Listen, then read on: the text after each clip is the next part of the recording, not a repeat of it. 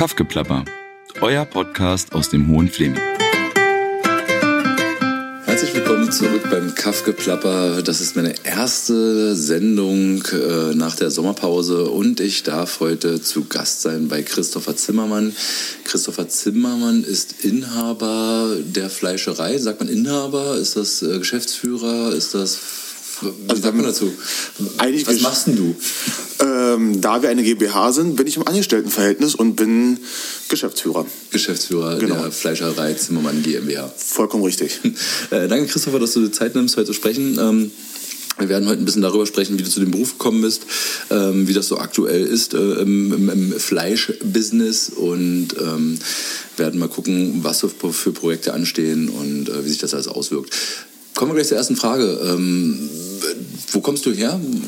Wo bist du geboren? Bin äh, also geboren in Brandenburg, aber aufgewachsen hier direkt in Görzke, wo auch seit über 100 Jahren die Fleischerei ist äh, und nun inmitten der siebten Generation geführt wird. Ui. Ja. Und ja, war mein Leben lang auch nie woanders als hier in Görzke.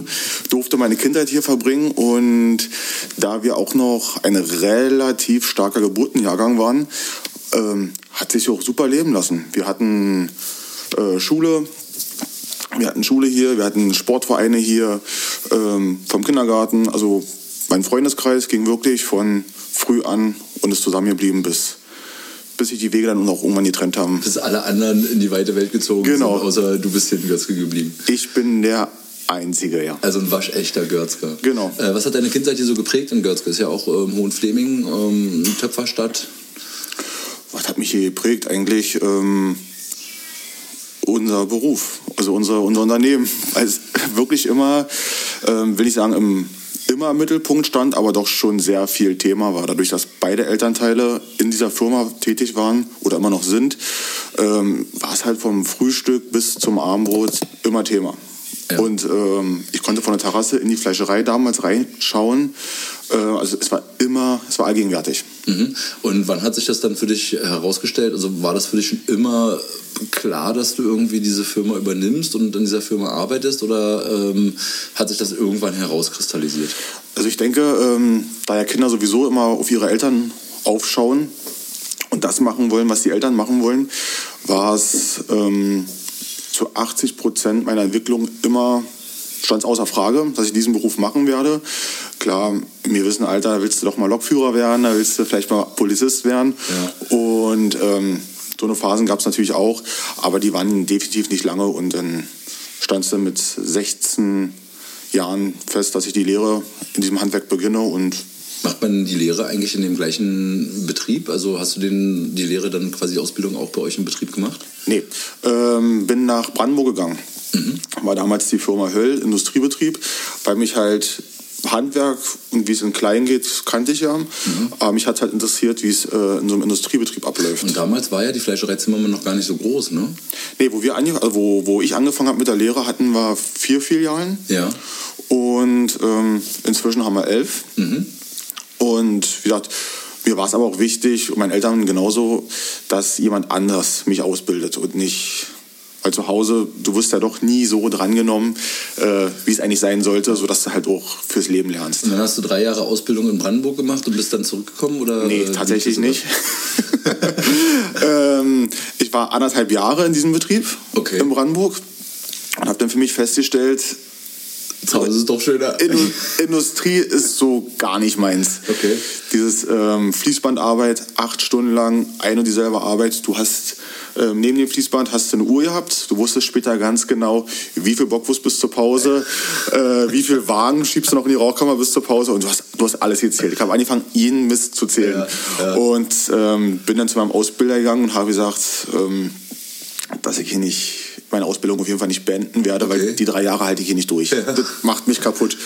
Und zu dem Zeitpunkt haben wir dann ähm, tatsächlich bei uns in, in der Firma gesucht Und wir hatten einen relativ qualifizierten Vorarbeiter, sodass wir sagen konnten, okay, mein Vater und meine Mutter ziehen sich aus der Ausbildung zu 100% zurück und ich bin dann doch im eigenen Betrieb gelandet. genau das, was ich nicht wollte. Hat, hat ja vielleicht nicht schade. Den Meister hast du dann auch hier gemacht? Also muss man den, also den kann man, aber das, das ist ja eher, eher, eher eine schulische Geschichte, oder? Diese Meisterausbildung dann nachher? Meist also man, man munkelt ja, dass du ja mal der jüngste Meister äh, Deutschlands, dann Brandenburg, zu, genau zur Zeit. Also, ähm, jetzt schon jüngeren? Also hast du den Titel immer noch inne oder? Weiß ich gar nicht. Also wenn, kann es sich eigentlich nur ein paar Monate handeln. Mhm. Ähm, und ist jetzt auch kein Titel, den ich mir irgendwie an die, an die Haustür hänge oder okay. war halt cool. Ja. Ähm, die Zeitung hatte damals relativ schnell von Wind bekommen, dass ich also direkt nach der Lehre halt den Meister, ähm, den Meister gemacht habe.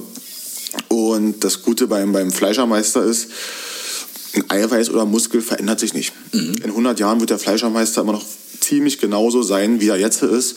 Und es ist nicht so wie im Klimabereich, in, in, in vielen anderen Bereichen, wo es sich immer weiterentwickelt, mhm. wo immer neue Techniken dazukommen. Was du alles dazulernen musst, haben wir nicht. Pfeffer bleibt Pfeffer, Muskel bleibt Muskel. Und von daher geht es relativ schnell. Und also zumindest die herkömmliche Herstellungsweise. Genau, und genau. Und in neun Wochen waren wir dann halt durch mit dem Meister. Wie es in Zukunft aussehen wird, ja. wenn wir jetzt wirklich dahin gehen, dass wir Fleisch eventuell im Labor züchten, mhm. um die Bevölkerung auch irgendwie ernähren zu können mhm. oder auf Ersatzprodukte umsteigen werden, wie es dann läuft bringt die Zeit. Jetzt kreist ja schon so ein bisschen vorab, ähm, ähm, weil es würde mich ja auch interessieren, was die letzten Jahre im Endeffekt so dem, dem Fleischerbusiness gebracht haben. Also ob das heute noch äh, rentabel ist. Ich meine, immer Menschen verzichten halt aufs Fleisch, sei es jetzt nur aus äh, moralischen Gründen oder eben der Umwelt zuliebe oder äh, einfach geschmacklich. Ähm, macht sich das mittlerweile schon bemerkbar, dass weniger Menschen Fleisch essen, auch hier im ländlichen Raum, oder ist das eigentlich noch gar nicht so zu spüren? Also ja, es ist auf jeden Fall ein Thema, aber ich denke, dass es in, in der Stadt mehr Thema ist als im ländlichen Raum. Mhm. Wir haben unsere Kundschaft, will nicht sagen, ist alt, aber unsere Kundschaft ist halt ähm, auch so diese Bodenstände, hier wird noch gekocht, hier wird noch ein Gulasch gekocht, hier wird noch eine Rinderroulade selbst gemacht. Mhm. Und ähm, ich denke, diese Leute werden ja vielleicht den Fleischkonsum runter reduzieren, aber auf keinen Fall darauf verzichten. Mhm und was aber die nächsten 10, 15 Jahre bringen. Und ob ich wirklich sagen kann, meine Kinder, das ist das, was ihr, was ihr später machen könnt. Dafür könnt ihr in eure Generation oder vielleicht die nachfolgende Generation, davon könnt ihr noch leben. Ob das der Fall sein wird, schwer zu sagen. Mhm. Ähm, ihr habt ja nur auch eine Filiale in Potsdam in der Stadt. Mhm. Macht sich das da ein bisschen bemerkbar oder ist es da eher so, dass dann die Leute, die halt quasi qualitativ hochwertiges Fleisch vom Landbetrieb kaufen wollen, dass die dann halt zu euch gehen, anstatt halt ähm, in die, ich sag mal, Kühltheke eines Discounters und irgendwie da ähm, abgepacktes Fleisch kaufen? Also was ich feststellen festgestellt habe, ist ähm, Brandenburg genauso wie Potsdam, also Brandenburg an der Havel, die Filiale, äh, die da in der Stadt ist dass im ländlichen Raum ist der Pro-Bon-Umsatz mhm. bedeutend höher als der in der Stadt. In der Stadt kommen sie wirklich, da haben sie kein Haus und Hof, um den sie sich kümmern müssen. Da haben sie mhm. Zeit zum Einkaufen. Da wird ähm, zwei, also alle ein, zwei, drei Tage eingekauft. Mhm. Im Dorf ein, zweimal die Woche. Mhm. Und dementsprechend kaufen die halt nur ihre paar Gramm Hackepeter, ein, zwei Scheiben und kommen, wenn die aufgegessen sind, nochmal. Ja. Weil es halt bei uns auch unverpackt ist. Wir haben keine sinnlosen Verpackungen und dadurch ähm, macht es das auch möglich, dass es dann auch wirklich ähm, der Umwelt einen gewissen Teil beiträgt. Ähm, also haben sich ja doch schon so ein paar Sachen verändert. Ähm, was hat sich eigentlich denn in diesem ganzen Geschäft, sage ich mal, verändert ähm, aus der Zeit, seitdem du die Ausbildung gemacht hast, ja nur auch schon ein paar Jährchen her, äh, bis hin zu jetzt? Ähm, außer dass ihr jetzt mehr Filialen habt, ähm, so ein paar Sachen haben sich ja doch irgendwie entwickelt. Ähm, vor allem die Vorschriften. Mhm. Also wo denn äh, die EU dann alles mit dazu kam und die EU dann auch angefangen hat, Gesetze zu beschließen, ist die Produktion einfach immer, immer teurer geworden. Du hast noch mehr Dokumentation, du hast noch mehr Vorschriften, äh, musst noch mehr ins Detail gehen, musst dir regelmäßig deine, deine Proben ins Labor schicken, dich äh, wirklich alles beproben, von Abklatsch bis ähm, Fleischproben, und Macht das auch Sinn? Also es muss ja irgendwo herkommen. Kommt das dann eher daraus, dass es halt in der Industrie viele Sachen gab, die halt einfach wahrscheinlich nicht mehr also die einfach noch nie kontrolliert wurden und das jetzt quasi auch auf euch ausgeweitet wurde? Oder also ist das sinnvoll, was, was da beschlossen wurde? Oder wie ist das aus deiner Perspektive? Ähm, es gibt Gesetze, die sind auf jeden Fall sinnvoll. Und es gibt Gesetze, die sind für die Industrie gemacht und wurden einfach pauschalisiert mhm. für, alle, für alle Betriebe, egal wie groß, die machen keinen Sinn. Mhm. Wenn ich dir dann ein Beispiel nennen darf, ähm, ist der Stall, den du für eine Schlachtung brauchst. Mhm. Unsere Tiere kommen zwölf Kilometer aus dem Nachbardorf. Ähm, der Ablauf Schlachtung ist bei uns in zwei Stunden, zweieinhalb Stunden erledigt. Theoretisch, die könnten kurz auf dem LKW äh, bleiben, die bräuchten keine Tränken, weil einfach die Zeit nicht da ist. Mhm. Aber wurde halt für die Industrie äh, geschaffen, wenn du halt wie ein Clemens Tönnies an einem Standort 30.000 Schweine am Tag schlachtest, brauchst du diese Vorlaufzeit, dass die, mhm. ähm, dass die Bänder nicht stillstehen. Und logisch, dass die Ställe brauchen, dass sie Tränken brauchen, dass sie Futter brauchen, etc. pp. Die haben eigentlich quasi fast noch einen riesengroßen äh, Bauernhof. Richtig, richtig.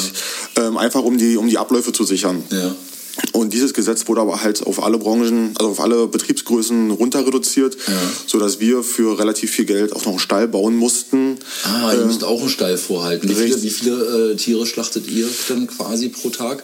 Also wir, schlacht, wir, schlachten dreimal die Woche ja. und kommen auf 50 bis 60 Stück. Ja, das ist schon ein Unterschied zu Tönnies, ne? Ist schon ein kleiner Unterschied, genau. Aber die Sätze sind halt dieselben. Ja. Seid ihr dann immer noch quasi in so, so einem kleinen Unternehmen? Oder ich meine, mit 14 Filialen, wie kann man sich das vorstellen? Gehört ihr jetzt auch schon zu den größeren oder eher zu den kleineren? Ich kann das immer so schlecht einschätzen dann. Also regional für Land Brandenburg würde ich sagen, wir gehören zu den etwas größeren, mhm.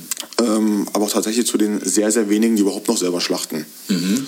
Ja, man sieht das ja, also ganz viele Filialen, auch die, die ihr übernommen habt in den letzten Jahren, sind ja halt alte kleine Fleischereien gewesen, die genau. sich im Endeffekt nicht anpassen konnten oder nicht wollten oder keinen Nachfolger gefunden haben. Oder woran lag das eigentlich, dass so viele Fleischereien in den letzten Jahren ist ja mit dem Bäckerhandwerk ähnlich gewesen? Gerade ja. weil halt die ähm, Gesetze und Auflagen immer höher werden und wenn du denn Mitte, Ende 50 bist, deine Kinder haben keinen Bock auf dieses Handwerk du sollst aber mal Investitionen tätigen, die du über 10, 15 Jahre finanzieren musst, ja. über deine Rente hinaus, über, deine, über deinen körperlichen Verschleiß hinaus, weil es ja, ja doch ein relativ ähm, anstrengendes Handwerk.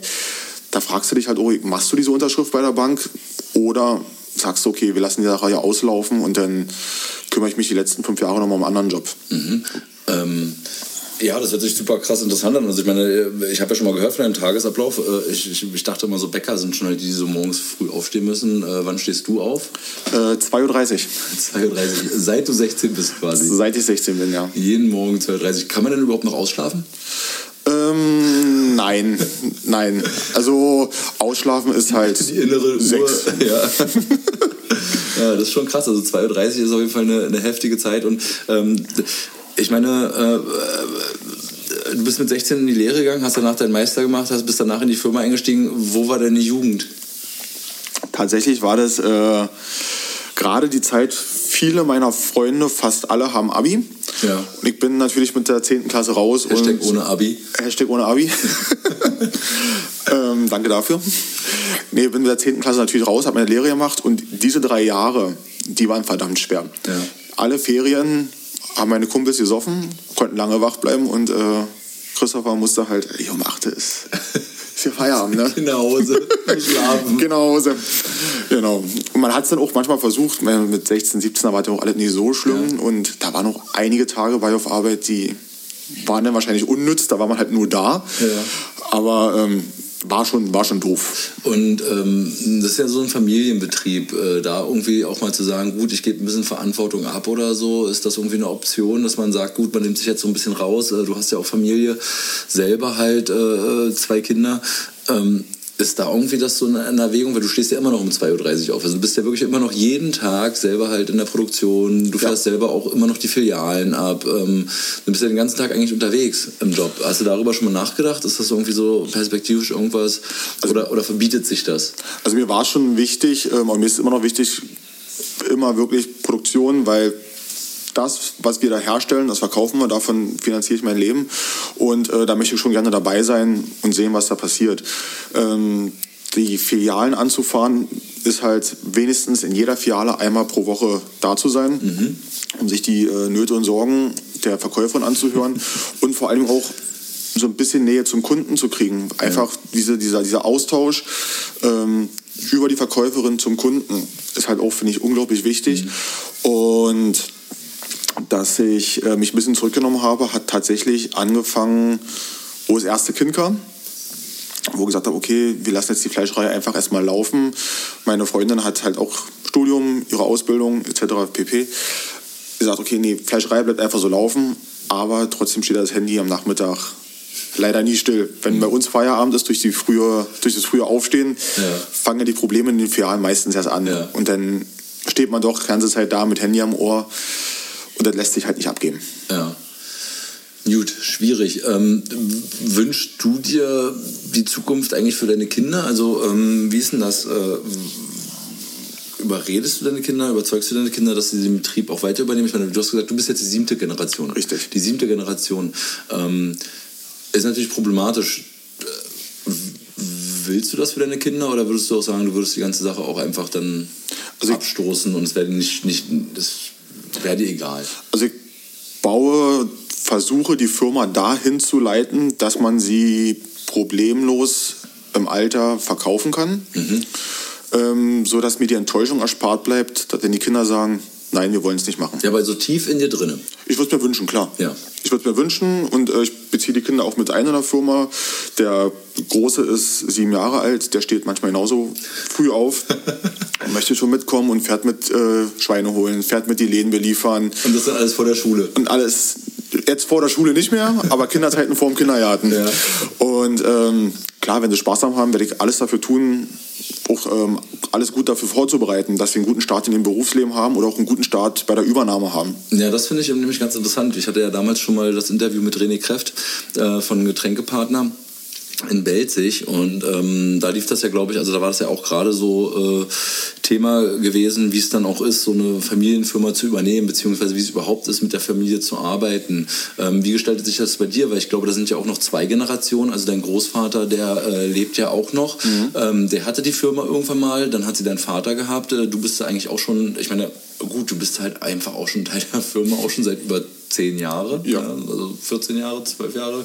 Ähm, wie gestaltet sich das so, äh, mit der Familie zu arbeiten? Also man, das sind ja dann halt auch nicht nur irgendwie äh, Geschäftspartner oder ähm, Chefs, sondern es sind halt auch Väter, Großväter etc. Ich glaube, ähm, es gibt kein Familienunternehmen, was ohne Reibung eine Übergabe hinkriegt. Ja. Zumindest kann ich mir nicht vorstellen. Und genauso ist es bei uns auch. Also mit meinem Großvater, ich hole mir noch viele Tipps, unterhalte mich gerne über die Firma, aber er mischt sich nicht äh, ins Tagesgeschäft ein. Dafür ist er einfach mit seinen 90 Jahren zu alt. Und äh, mit meinem Vater, da bin ich ganz zufrieden. Er zieht sich weitestgehend zurück, lässt mich machen und ähm, hatten so ein bisschen Pech mit dem Steuerberater, so dass er im Hintergrund ein, zwei Sachen schiefgegangen sind, aber haben jetzt uns komplett neu aufgestellt, sodass wir auch äh, zu diesem Thema Übergabe, dass es wirklich reibungslos jetzt laufen kann. Klar, es wird noch die eine oder andere hitzige Diskussion geben, aber es ist jetzt nichts, wo man sagen kann, ähm, daran ist irgendein großes Problem geknüpft. Und wenn, wenn du jetzt in die Zukunft denkst, wie würdest du dir wünschen, also äh, meinst du, dass du später die kompletten Geschäfte und das ganze das, die kompletten Geschäfte und das ganze Business irgendwie an deine Kinder einfach so abgeben könntest? Oder Keine Ahnung. Das ist eine gute Frage, ne? Ich hab halt also ich versuche mich die ganze Zeit auch so ein bisschen reinzudenken und überlege, ob, also ich habe ich hab kein eigenes Geschäft, ne? Mhm. Mir ist im Endeffekt egal, was meine Kinder später machen, aber ich versuche mich immer so reinzudenken, wenn man selber was aufbaut, ja, und da echt äh, im Endeffekt sein Leben reinsteckt, ja, und dann erstmal, äh, okay, die ganze Zeit hat man ja die Frage im Kopf, ah, ich möchte, dass meine Kinder sich frei entwickeln und möchte auch, dass sie ihre eigenen Interessen ähm, entdecken und dem nachgehen, aber irgendwo möchte man auch, dass das weitergeführt wird, ja. Aber dann möchte man auch, glaube ich, dass es so weitergeführt wird, wie man es selber hätte weitergeführt und sich dann rauszuziehen und zu gucken. Und ich meine, ähm, du hast wahrscheinlich auch schon Sachen anders gemacht, als dein Vater oder dein Großvater gemacht hat und die mussten es wahrscheinlich auch aushalten oder du musstest sie überzeugen. Ich glaube, der, der, ähm, die Kunst ist es, die, ähm, die Masse an Verantwortung, die man, wo man der Meinung ist, die kann ich jetzt abgeben, diese Masse einschätzen zu können. Dass man wirklich sagt, okay, ich gebe jetzt 2% Verantwortung gebe ich ab an meinen, an meinen Sohn. Und da muss ich mich aber auch von diesen 2% lösen können. Man muss aber auch akzeptieren können, dass diese 2% halt auch Geld kosten können, weil er Sachen falsch macht. Und ähm, so in diese Richtung würde ich es mir vorstellen, wie man es nachher gestaltet. Das ist wirklich eine Zukunft. Also, dass man so Step by Step macht. Erst Richtig. 2%, dann 10%, dann gucken. Richtig, dann kommt die, erste, kommt die erste Filiale, die er sich selber darum kümmern kann und so weiter und Mhm. so weiter. Wirklich. Dass man ja, erst mit ganz wenig und dann kommt das erste Projekt und so würde ich es mir vorstellen. Ist ja wenigstens auf jeden Fall ein Plan. Zumindest machst du dir jetzt schon Gedanken drüber. Ja. Ja, ob es nachher genau so läuft, dann immer wieder andere Sache. Ne? Meistens kommt es ja anders und Vielleicht- Zeit, als man denkt. Vielleicht kommt es auch nie dazu. Ja, ich liebe Floskeln. ja, vielleicht kommt es auch nie dazu. Naja, das wäre aber gut, du hast ja jetzt nur äh, zwei Kinder gemacht. Die Wahrscheinlichkeit, dass wenigstens einer davon das vielleicht übernimmt, ist ja relativ groß. Wobei man ja auch nicht weiß, wie es halt, wie gesagt, äh, hingeht. Du hast schon gesagt, äh, mit synthetischen Fleisch, es gibt ja nur auch ähm, Metzger und Fleischer, die haben sich ja nur äh, völlig auf das äh, Vegetarische und Vegane schon spezialisiert. Ist das eigentlich so eine Alternative, dass du darüber mal nachgedacht hast oder ist der Markt dafür einfach nicht, nicht, nicht groß genug hier? Oder also dass du jetzt eine, eine Veggie-Bratwurst anbietest oder so? Ähm, ich habe mich tatsächlich noch null mit beschäftigt, weil ich ähm, mitgekriegt habe, in den, in den Städten haben sie relativ früh, äh, früh mit angefangen, also gerade diese handwerklichen Betriebe, und sind gnadenlos gescheitert. Also gab's, also da gibt's wirklich dann so Fälle, wo es nicht, nicht Ja, geklappt hat. ja. Und das, was man so in den Medien mitbekommt, sind immer die Fälle, wo es klappt. Weißt du, hier Richtig. Vegetarian Butchery irgendwie Genau. in Berlin, Prenzlauer Berg, äh, läuft völlig gut. Genau, die am meisten haben aber auch, entweder sind es sehr, sehr, sehr, sehr kleine Unternehmen, Ja. Wirklich mit ein, zwei Mann, ähm, Manufaktur. wo eine Manufaktur, wo du in der Küche dein, deine Sachen zauberst, oder halt komplette Gegenteil, sehr, sehr groß. Wiesenhof, beste Beispiel. Und die haben natürlich ganz andere Möglichkeiten. Die haben ihre Labore, die können diese perfekte Zusammenstellung machen, die haben ihre Aromen, dass es auch noch schmeckt wie die echte Bratwurst. Und ähm, wie ich schon sagte, ich habe bei einigen handwerklichen Betrieben, gerade so im städtischen Bereich, mitgekriegt, dass diese Produkte einfach null gelaufen sind. Weil die Leute jetzt ähm, Supermarkt ist eine Art Beifang. Die packen sich diese Wurst ein, weil sie halt ihren Fleischkonsum reduzieren wollen. Aber ähm, es sind relativ wenige Leute, die gezielt zum Fleischer gehen, um fleischlose Produkte zu kaufen. Mhm. Also da ist vor allem gerade vielleicht im ländlichen Raum auch einfach noch gut. Äh, Genau. Ne? Also ich finde das immer so, äh, so spannend. äh, In, in, in, Italien zum Beispiel ist ja so ein, so ein Metzger, noch richtig ein Metzger. Da kriegst du im Endeffekt im Laden wirklich eigentlich nur das zerlegte Tier unverarbeitet. Ja, also so ein Metzger ist da halt wirklich einfach nur, ne, du hast die Kuh, du hast das Schwein und du kannst alle Einzelteile davon kaufen. Ja, um es dann halt zuzubereiten. Und hier haben wir ja viel mit Wurst und noch einer Produktion zu tun. Ihr kocht ja auch noch, ihr habt ja auch noch eine Küche. Das ist ja schon, schon ein Riesen-Business. Ähm, ich weiß nicht, wie gesagt, ich mache ja sonst keinen investigativen Journalismus, aber wie stehst du denn zu dieser Kritik mit der Tiertötung? Wie läuft denn das bei euch ab? Kannst du das mit deinem Gewissen vereinbaren? Ist das irgendwie so, dass du sagst, gut, äh, wir sind halt so, so der Standard ist erreicht, dass es im Endeffekt dass, dass dem Tier halt wenig Leid zugefügt wird. Du hast ja schon gesagt, die Tiere kommen zwölf Kilometer entfernt. Das ist wahrscheinlich hier auch im ländlichen Raum. Ähm, keine Massentierhaltung. Ich weiß nicht. Willst du dazu mal was sagen? Das würde wahrscheinlich unsere Hörer auch mal interessieren, wie das so abläuft. Es ist halt immer so diese Schattenseite ähm, vom, vom Fleisch, aber sie gehört ja irgendwie dazu, dieses Töten. Definitiv. Ähm, mir ist die Sache auch, ich will nicht sagen unangenehm, aber wenn wir Journalisten da haben, Zeitungen da haben, die Fotos machen, sag bitte mal nicht von der Schlachtung. Es ist halt, ähm, es ist immer ein komisches Thema. Und ähm, ich kann aber mit dem, was ich mache, Christoph Daum würde sagen, absolut reines Gewissen. ähm, nee, also wir haben bei jeder Schlachtung ist immer ein Tierarzt mit dabei. Ja. Ähm, Auch eine EU-Vorschrift, oder? ja. Und ähm, der sagt, der sagt selber, so wie bei euch kontrolliert wird, sagt findet auf keinem Schlachthof statt. Und, ähm, Weil's gar nicht machbar was ist gar nicht machbar ist durch die Masse. Und er auch, also mehr auf Tierwohl, als zum Beispiel halt bei unserem Betrieb, geht nicht. Kann nicht darauf geachtet werden. Wir haben Tierschutzkontrollen, Ja. der Stall hat Tierschutzkontrollen. Wir kennen die Mitarbeiter aus dem Stall, wir kennen die Chefs aus dem Stall. Also wir wissen, dass es den Tieren rundum gut geht, von Anfang bis Ende.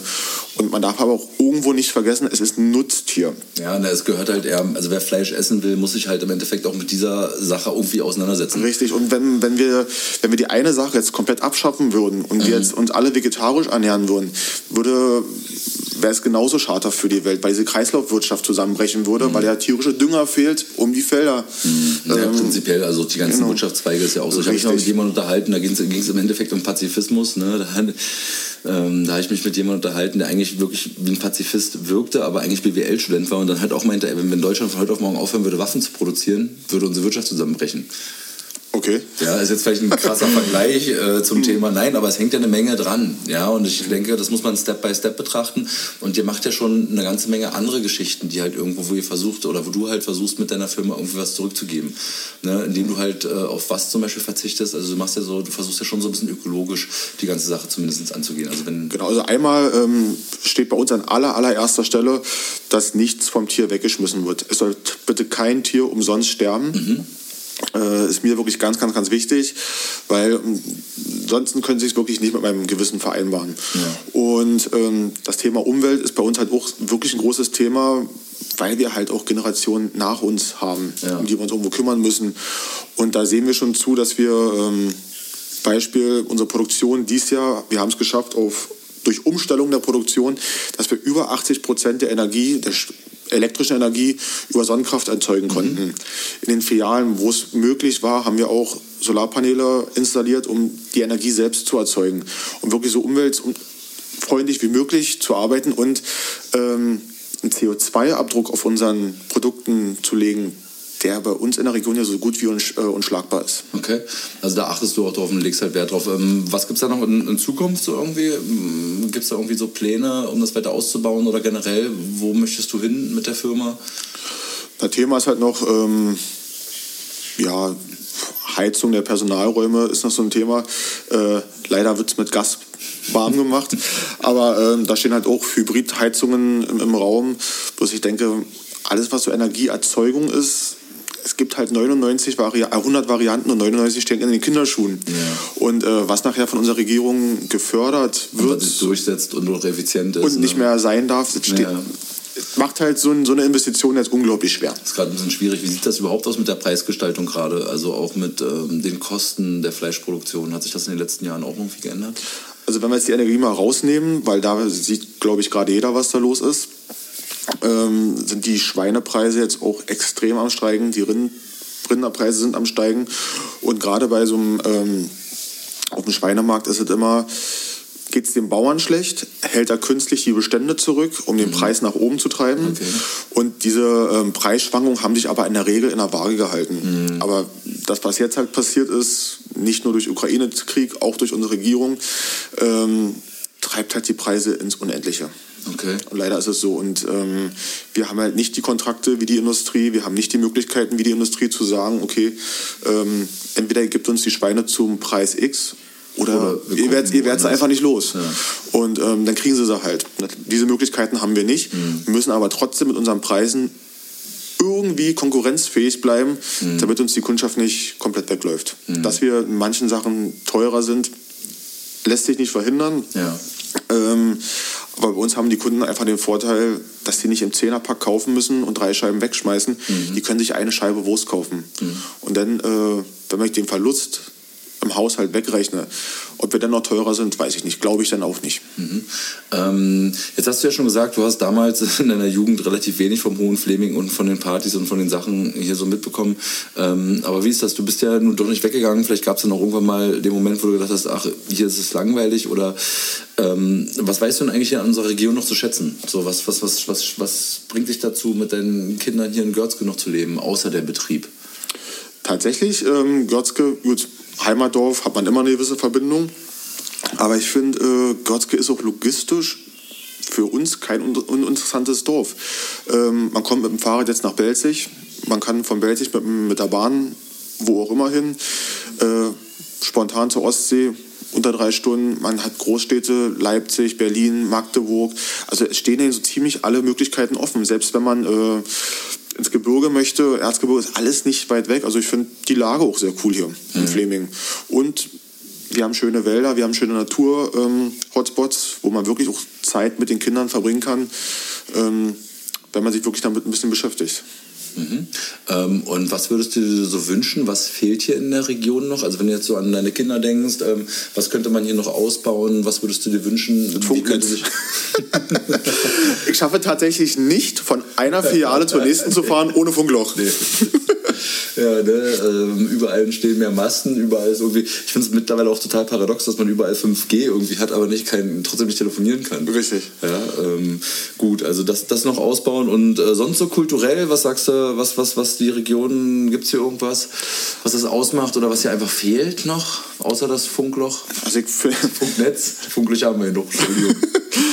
ähm, tatsächlich finde ich, dass sich der Fleming, was ich so mitbekomme, da wirklich gut macht. Also jeder macht hier seinen Job, der für die Öffentlichkeit ähm, zuständig ist, wirklich gut. Es entstehen Spielplätze, die Schulen werden ausgebaut, die Schul, ähm, die Freizeitgestaltung, gerade IKDB in, in, in Görzke, muss man ehrlich sagen, ähm, es hat mich beeindruckt, was, was so passiert, auch gerade für Kinder.